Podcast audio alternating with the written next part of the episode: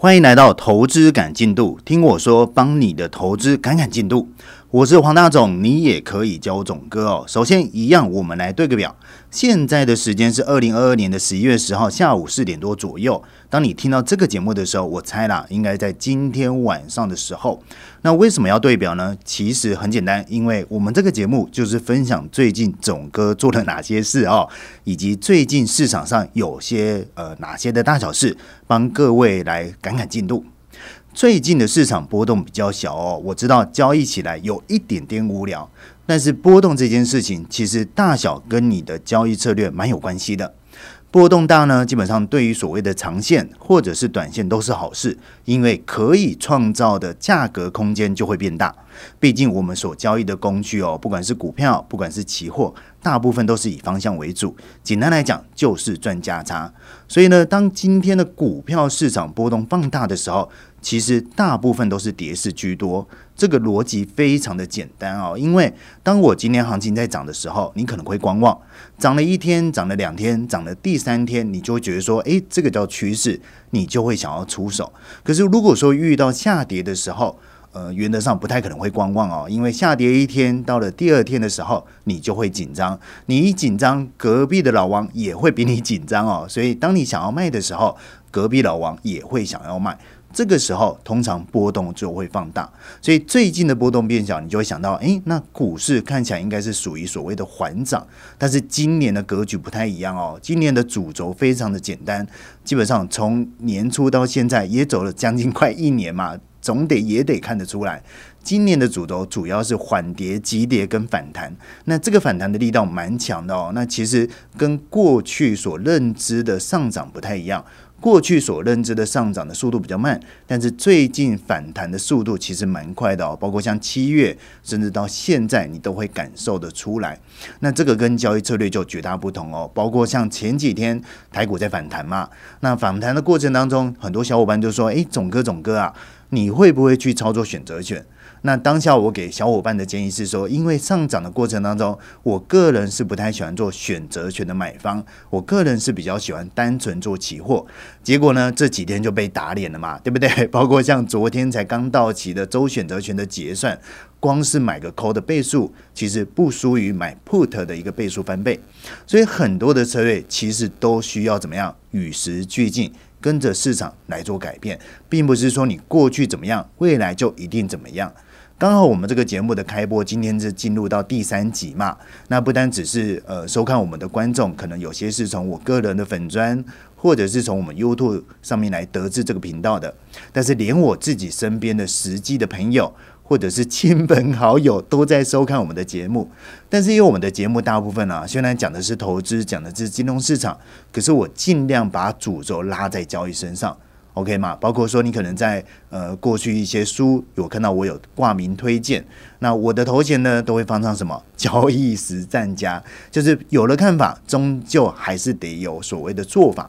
所以我今天会讲交易啦，但是我的朋友就说啊，我讲的太深了，我讲的有一些对他们而言叫做跨领域，希望我讲的比较浅白一点，我就尽量。好吧，那如果说你各位听不懂，或者是需要我下一集多补充的一些内容的话，就尽量在下面的留言来告诉我，甚至不要忘记哦，给我们什么五星好评。刚好呢，前几天我在看那个期货的期刊哦，看到一篇论文，这个论文的名称呢叫做《三大法人选择权交易量比与隔日报酬关联性之研究》。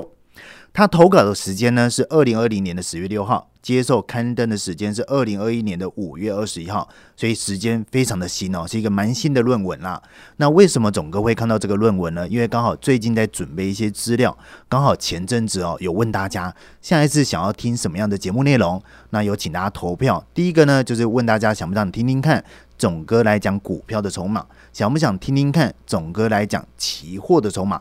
结果第一名呢就是大家想要知道怎么来看期货的筹码，可是我也跟大家。说过了哈，期货的筹码就是一个非常大的坑，因为期货的筹码不像股票的筹码这么好算，因为股票的筹码很好算啊，我今天发行多少的股数流通在外，我就算一算，现在手上谁最多股票。可是期货不一样啊，期货是个合约，有人做多合约，就有人做空合约嘛，所以它是相对的。那你怎么算都算不完，你唯一可以算的就是算台上的那个三大法人。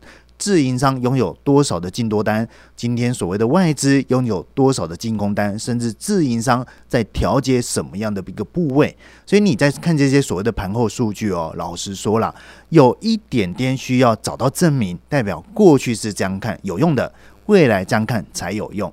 所以刚好我就看到这个一个论文哦，那论文虽然不是讲期货啦，它讲的是选择权，也就是说，当我今天三大法人在今天的选择权的力度增加了。隔天会不会影响到大盘的走势？所以主要在讲这一块。所以呢，他就用选择权以及现货的交易量来做一个主要的变数来作为探讨。也就是说，当我今天三大法人哈在选择权的买方，呃，可能量增加了，隔天的呃行情会不会涨？反过来呢，当我今天卖方增加了，隔天行情会不会跌？类似这样哦，就是说看一下有没有所谓的预测能力。诶，大家最喜欢知道有预测能力嘛，对不对？实证证明哦，确实有这样的预测能力。然后呢，必须把期货纳进去看，才有什么准确性。因为可能这些所谓的三大法人，他们有跨市场的一个交易策略。当然，在呃论文的内容哦，它比较特别的，它用过去的一个其中一篇论文去加上所谓的多头跟空头。那它怎么来论定多头呢？它的做法是这样：当这个月的一个报酬率大于零点五倍的市场报酬率的标准差的时候，就定义为多头。当这个月的市场报酬率小于负零点五倍的市场报酬率标准差的时候，定义为空头。那其余时间呢，就是所谓的盘整。也就是说，当我今天是一个多头市场的时候，我这些所谓的三大法人他们的显著力有没有提高？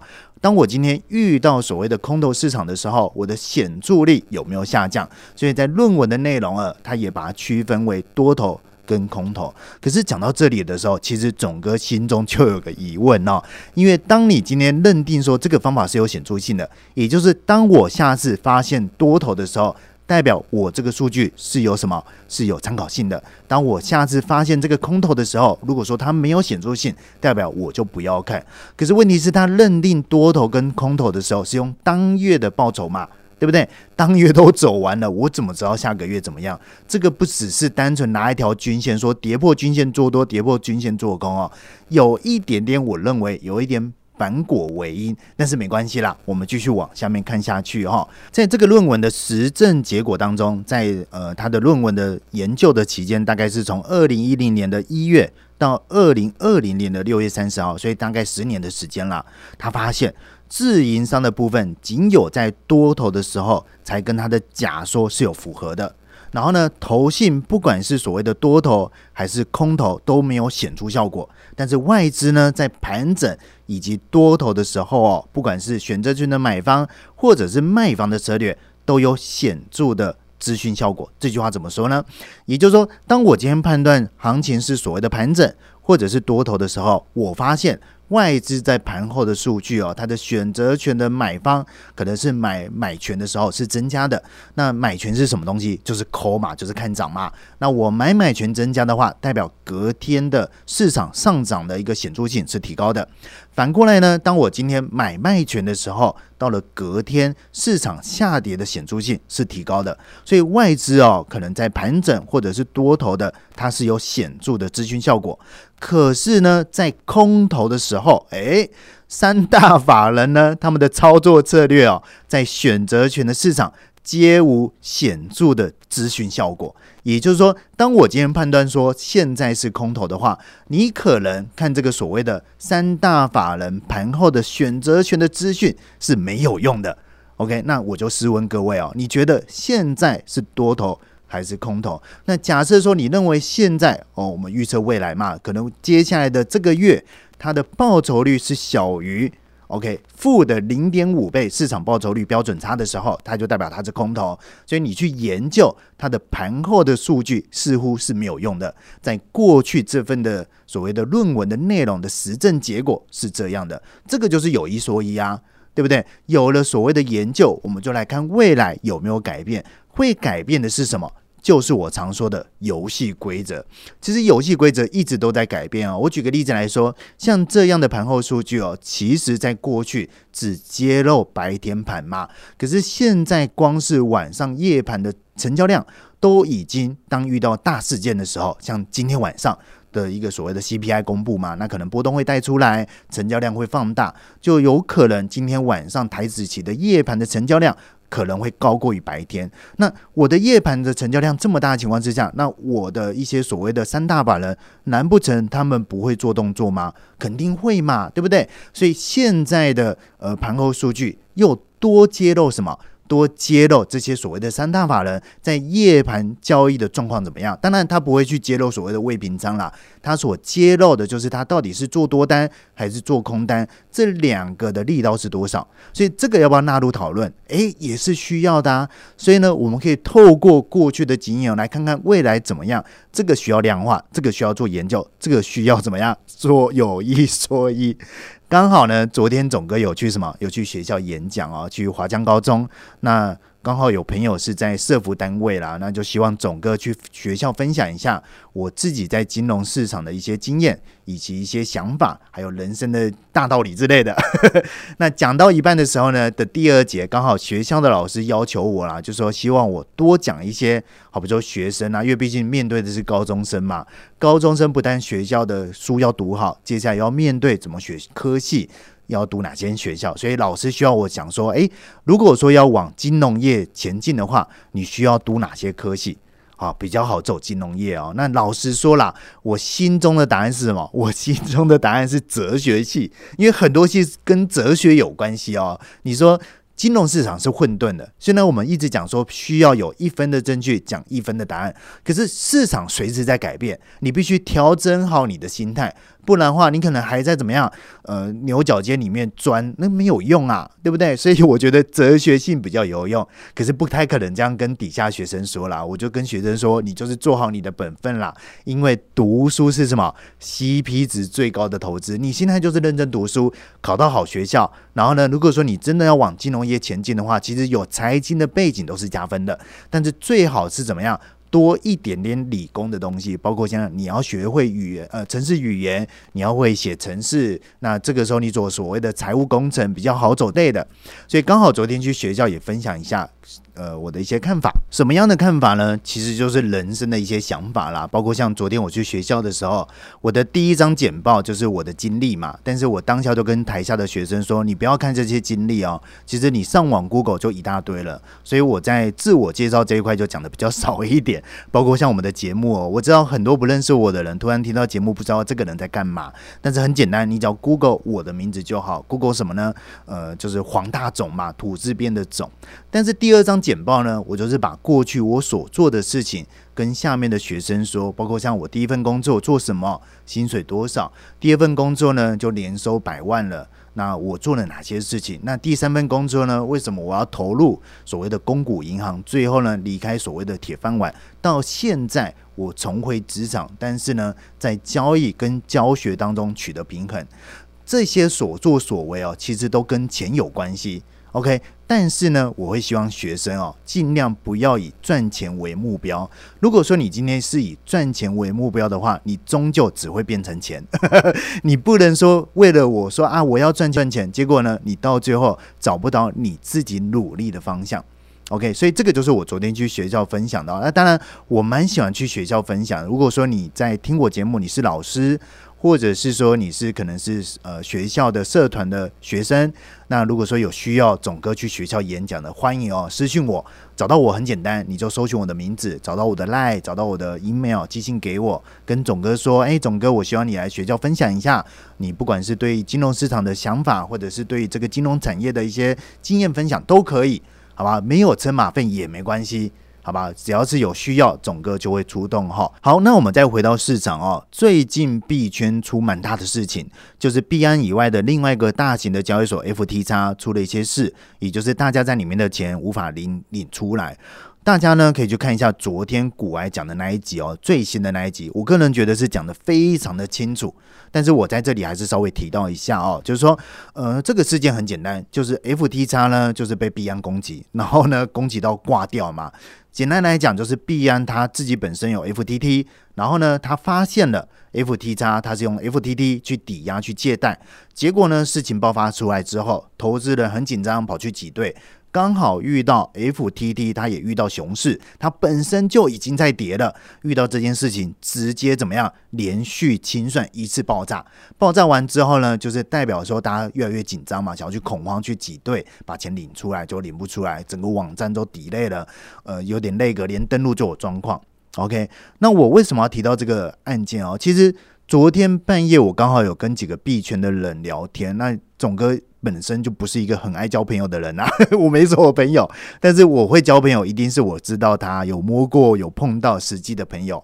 那我这几个朋友呢，他们。本身卡蛮多钱在这个所谓的 FTX 啦，卡的钱基本上上百万美金都有，所以我听完他们讲完之后，我是觉得有一点点悲观，包括连我自己都在内哦，就说啊，连这么大的交易所都出这么钱了，何况其他的交易所呢？所以接下来可能各位真的要多加留意哦，甚至还有小伙伴问总哥说，这个会不会所谓的黑天鹅？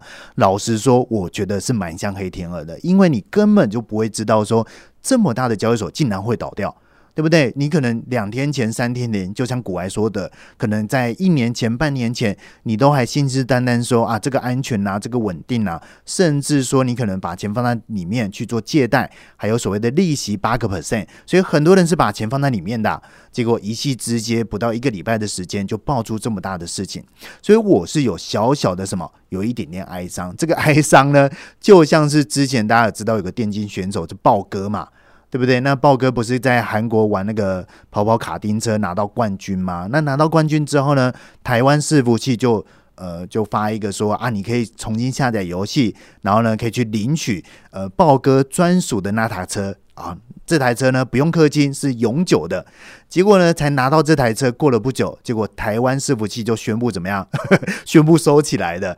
就有人跑去问豹哥说你感想是什么？然后甚至还问豹哥说你的车是永久的。但是伺服器没了，就感觉就像这个 FTX 一样嘛，对不对？我在里面拥有所谓的比特币，我在里面拥有所谓的以太币，那我可能里头储值了蛮多钱在里面的，结果呢，银行没了，钱拿不出来，就是有一点点淡淡的哀伤。可是如果说是过去的总哥哦，可能遇到这种事情。多多少少会凑个两句嘛？为什么呢？因为太多人扛着所谓的去中心化的大旗去宣传这个所谓的虚拟货币，结果呢绕了一圈，没想到它是最中心化的地方。对不对？因为我打着所谓的去中心化嘛，结果我的东西都集中在交易所里面啊，这不是中心化。什么叫做中心化？甚至那一群所谓的去中心化的人还在抨击我们这些所谓的传统金融，就说：“哎呀，你今天汇兑啊，呃，手续费这么贵啊，汇兑会有成本啊。你看中心化就是 A 到 B，呃，去中心化就是呃区块链嘛，A 到 B 地怎么样怎么样的，结果绕了一圈，你才是那个需要怎么样？”监督的单位，这有一点淡淡的哀伤啦。就像我刚刚提到的，因为我身边蛮多朋友的钱卡在里面哦。那呃，总哥去凑个两句，说实在话，有一点点说不过去啦。大家都不想要发生这件事情嘛。但是我要说的哈。这么大的一件事情，造成大家可能未来对于这个所谓的虚拟货币的交易所产生所谓的不信任感。当你今天不信任的时候，你就觉得说，哎，那我的钱要提领出来，发生这么大的挤兑的事件，那你会发现哦，这几天的 FTX 光是挤兑的金额就高达了几亿美元。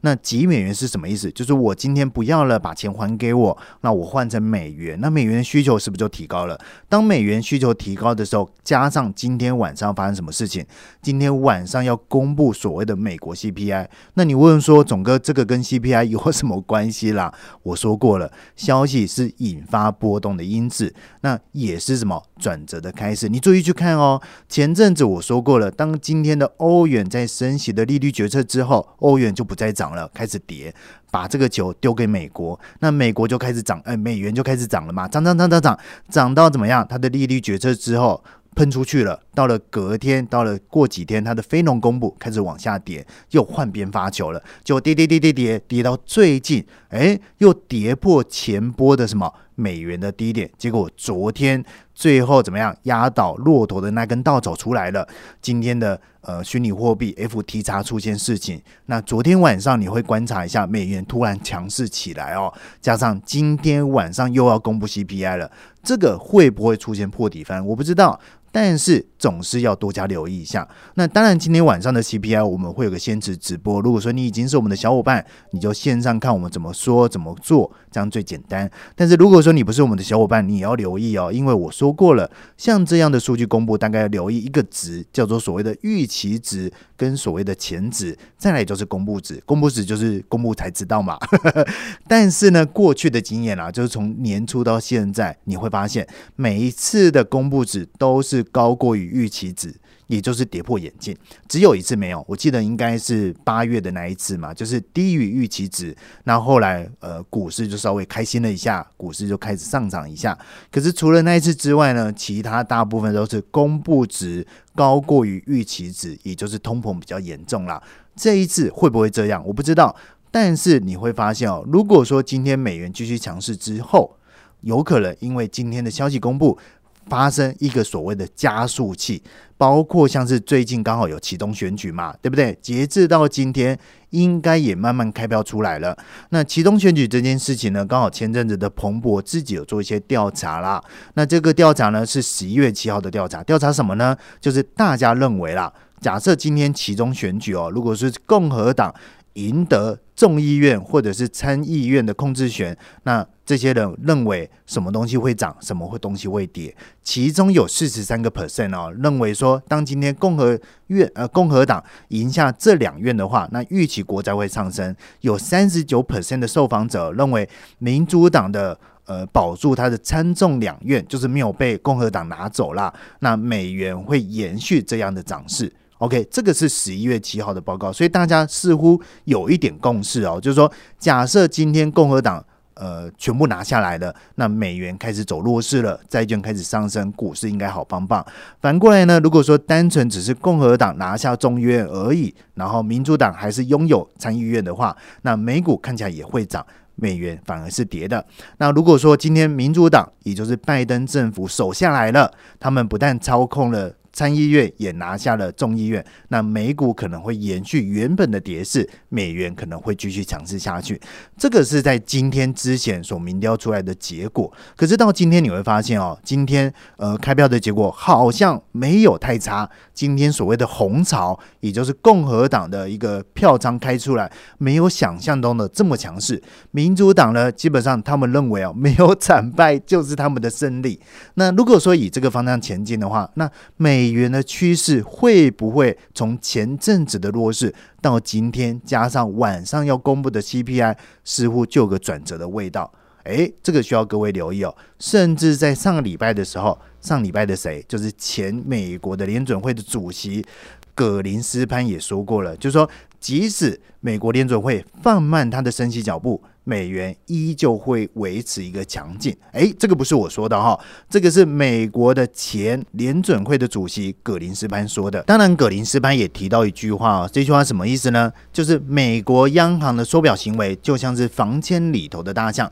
A 的分以的论什么意思呢？就是房间这么小，大象这么大，也就是暗喻一件事情呢，它的风险非常的明显，但是众人却视而不见哦。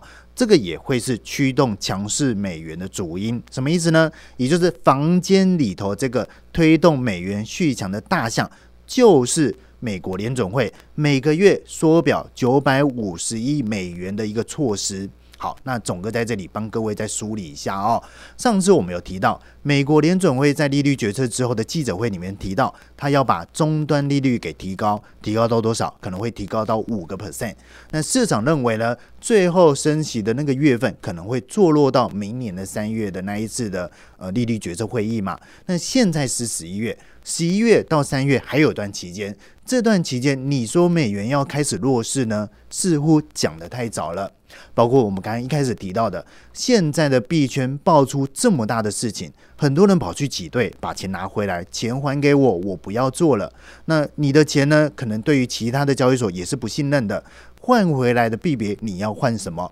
有可能今天换成日元吗？还是换成欧元？会不会换成美元？那美元的需求是不是就提高了？当今天美元的需求提高的时候，加上我们刚才有提到，现在的美国其中选举。大部分的认为说，当我今天的共和党拿下众议院或者是参众院的话，可能对于美元的弱势是有帮助的。如果说今天没有变盘的话，包括像刚才在今天截止之前啊，开票开出来，没想到民主党没有这么弱哦，他们所谓的惨败没有发生。如果说惨败没有发生的话，美元的弱势会不会就不会存在了？当然，这个所谓的美元的强弱势的分水岭，或者是美元强弱势的转折，也不是总哥说的算哦。一原则上，我们就是有一说一啊，有一分的证据讲一分的话。最专呃最关键的时间点，我认为真的就是今天晚上的美国 CPI 了。今天晚上美国的 CPI 呢，基本上市场预期大概是年增八点二个 percent，也就是它的名目 CPI。这个八点二呢是低于前值的，就是没有这么糟糕。但是它的核心 CPI 哦是预期是拉到六点六个 percent，是比前值还要高。所以呢，我们可以观察一下今天公布出来的值有没有跌破眼镜。跌破什么眼镜呢？就是说你今天公布出来的值，在过去一年以来只有一次发生低于所谓的预期值。那今天公布出来会不会怎么样？高过于预期值，又比前值高？那个就是一个跌破眼镜，那这个公布出来会不会是这个所谓的美元破底翻的加速器？所以这一点啊，真的要留，请大家多加留意了。当然，你听到我们节目的时候，应该都已经公布了嘛，对不对？那公布没关系啦，我们后续的哎，后续的一些操作的分享。或者是我们做了哪些事情，我们都会放在这个礼拜的金牌战前室。所以这个礼拜的金牌战前室，我认为应该是蛮精彩的。至少在这个礼拜的上半场没什么是好讲的，我们就看今天有没有什么一些实做的一个呃内容来跟大家做分享。最后呢，我来信心喊话一下。我知道最近的行情波动比较小，所以呢，操作的难度是提高的。当你今天操作难度提高的时候，你可能今天部位建立进去之后。没有瞬间赚到钱，你会紧张，可能就要想要立刻离开，或者是你今天亏到钱的时候，你会开始否认过去的成功。我觉得各位可能心态要改变一下哦。举个例子来说，刚好前阵子有个小伙伴上半年都做得非常的好，赚了大概一千多万，结果呢，光是上个礼拜不小心一天就赔掉一百多万。我看到我也吓到，就说：哎，你怎么会突然心态崩裂？那他就说，因为他心情不好，所以想要翻身或干嘛的。我觉得千万不要哦，做交易基本上尽量还是追求一个什么一致性。你过去赚钱的经验，尽量累积到未来的一个做法，不要因为心态的改变就想要求快。我常说，慢慢来比较快，对不对？你保持你的一致性，心态维持一致的话，平常心啦。赚太多的时候不要大头症，赔太多的时候肯定要做修正。OK，今天的节目到这边哦。如果说你喜欢的话，记得给我们个回馈，五星好评刷起来。OK，就这样，拜拜。